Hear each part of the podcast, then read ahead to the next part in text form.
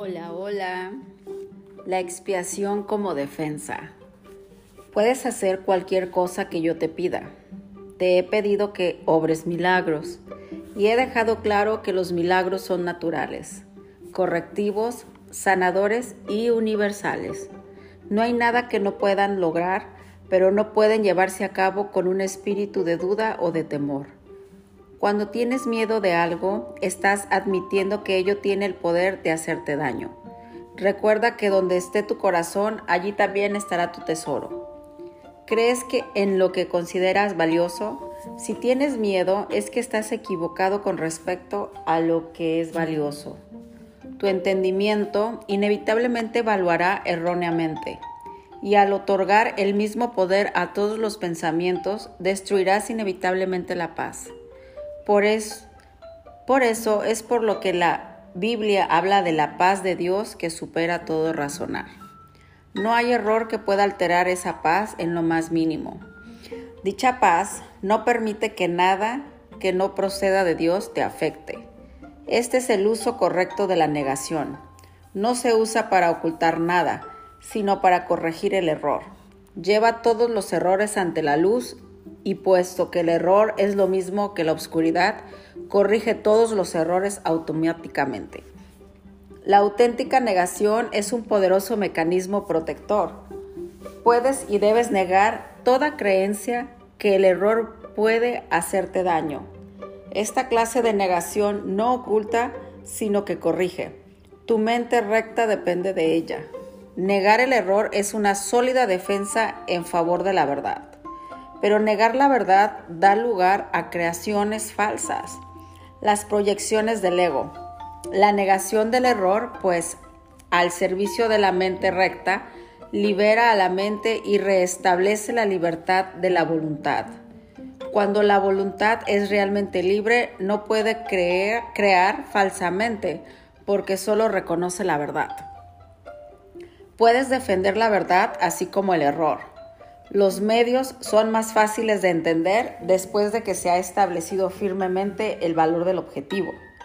Pero lo que hay que tener en cuenta es cuál es el propósito. Todo el mundo defiende su tesoro y lo hace automáticamente. Las preguntas esenciales son, ¿por qué es realmente importante para mí? ¿Y cuán importante lo es?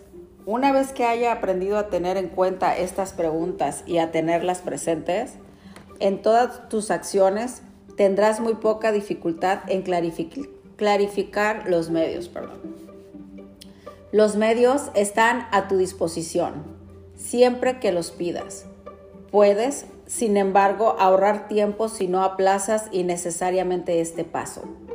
Un enfoque correcto lo acortará enormemente.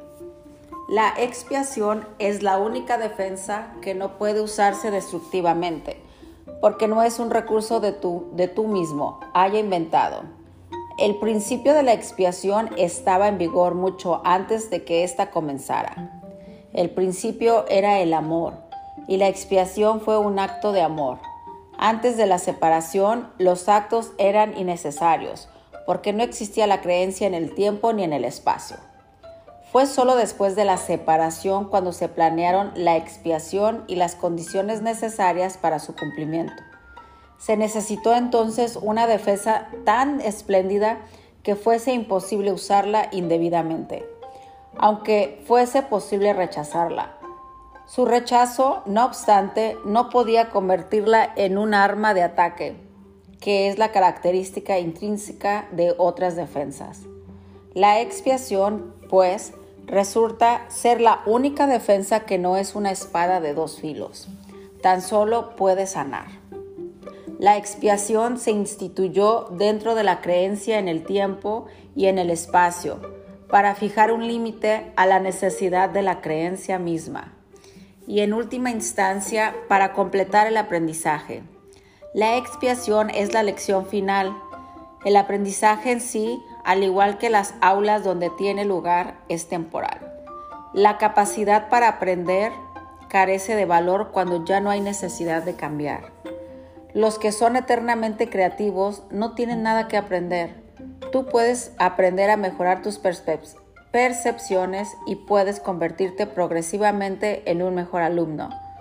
De este modo, habrá cada vez más armonía entre la creación y tú, pero la filiación en sí es una creación perfecta y la perfección no tiene grados. El aprendizaje tiene sentido únicamente mientras se crea en diferencias. La evolución es un proceso en el que aparentemente pasas de una etapa a la siguiente. Corriges tus previos tropiezos yendo hacia adelante. Este proceso es realmente incomprensible en términos temporales, puesto que retornas a medida que avanzas. La expiación es el medio a través del cual puedes liberarte del pasado a medida que avanzas. La expiación desvanece los errores que cometiste en el pasado, haciendo de este modo innecesario el que sigas volviendo sobre tus pasos sin avanzar hacia tu retorno. En este sentido, la expiación ahorra tiempo, pero al igual que el milagro, al que sirve no lo abole. Mientras siga habiendo necesidad de expiación, seguirá habiendo necesidad de tiempo. Pero la expiación, en cuanto que plan que ya se ha completado, tiene una relación única con el tiempo, hasta que la expiación no se complete. Sus diversas fases evolucionarán en el tiempo pero la expiación en su totalidad se encuentra al final del tiempo. En ese punto el puente de retorno ya se ha construido. La expiación es un compromiso total. Puede que aún asocies esto con perder, equivocación, está que todos los hijos de Dios separados cometen de una u otra forma. Resulta difícil creer que una defensa que no puede atacar sea la mejor defensa. Eso es lo que se quiere decir con los, los mansos heredarán la tierra.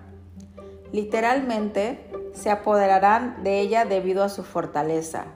Una defensa de doble filo es intrínsecamente débil, precisamente porque tiene dos filos, y puede volverse contra ti inesperadamente. Esta posibilidad no se puede controlar excepto con milagros. El milagro convierte la defensa en expiación, en tu verdadera protección y a medida que adquieras más y más seguridad, asumes tu talento natural de proteger a otros, reconociéndote simultáneamente como hijo y como hermano. Así es. Muchísimas gracias.